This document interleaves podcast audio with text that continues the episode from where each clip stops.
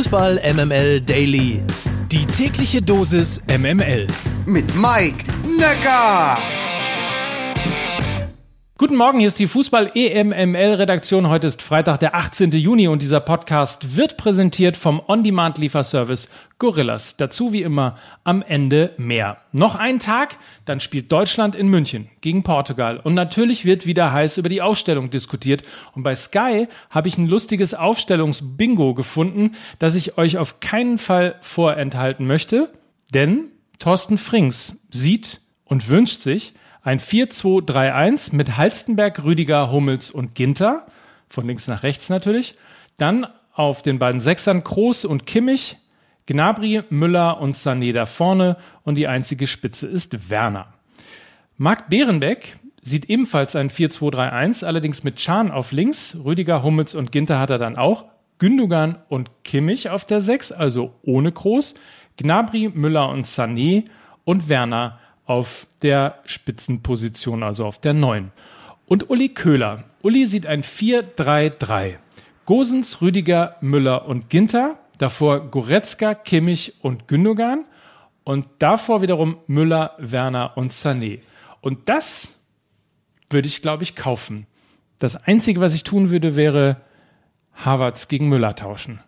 Aber nichtsdestotrotz ist ja nicht meine Aufgabe, sondern die des Bundestrainers. Und um 17 Uhr morgen sind wir dann schlauer. Dann kommt nämlich spätestens die Aufstellung. Anpfiff ist um 18 Uhr. Heute spielen um 15 Uhr Schweden gegen die Slowakei. Um 18 Uhr trifft Kroatien auf Tschechien. Und um 21 Uhr spielt England gegen Schottland. Und wer es nicht mitbekommen hat, gestern hat Oranje das Achtelfinalticket gelöst. 2 zu 0 schlugen die Holländer Österreich. Ebenfalls in der K.O.-Runde ist Belgien nach einem 2 zu 1 Sieg über Dänemark und die Ukraine gewinnt 2 zu 1 gegen Nordmazedonien. Sergio Ramos verlässt ja nach 26 roten oder rot-gelben Karten bekanntlich Real Madrid. Gut, 22 äh, Titel hat er in 16 Jahren auch noch gewonnen. Alles also Zahlen, die beeindruckend sind. Genauso beeindruckend wie die Interessenten, die den 35-Jährigen jetzt verpflichten möchten. Es sind nämlich die Manchester Clubs City und United und angeblich soll Guardiola mit City die Nase vorn haben.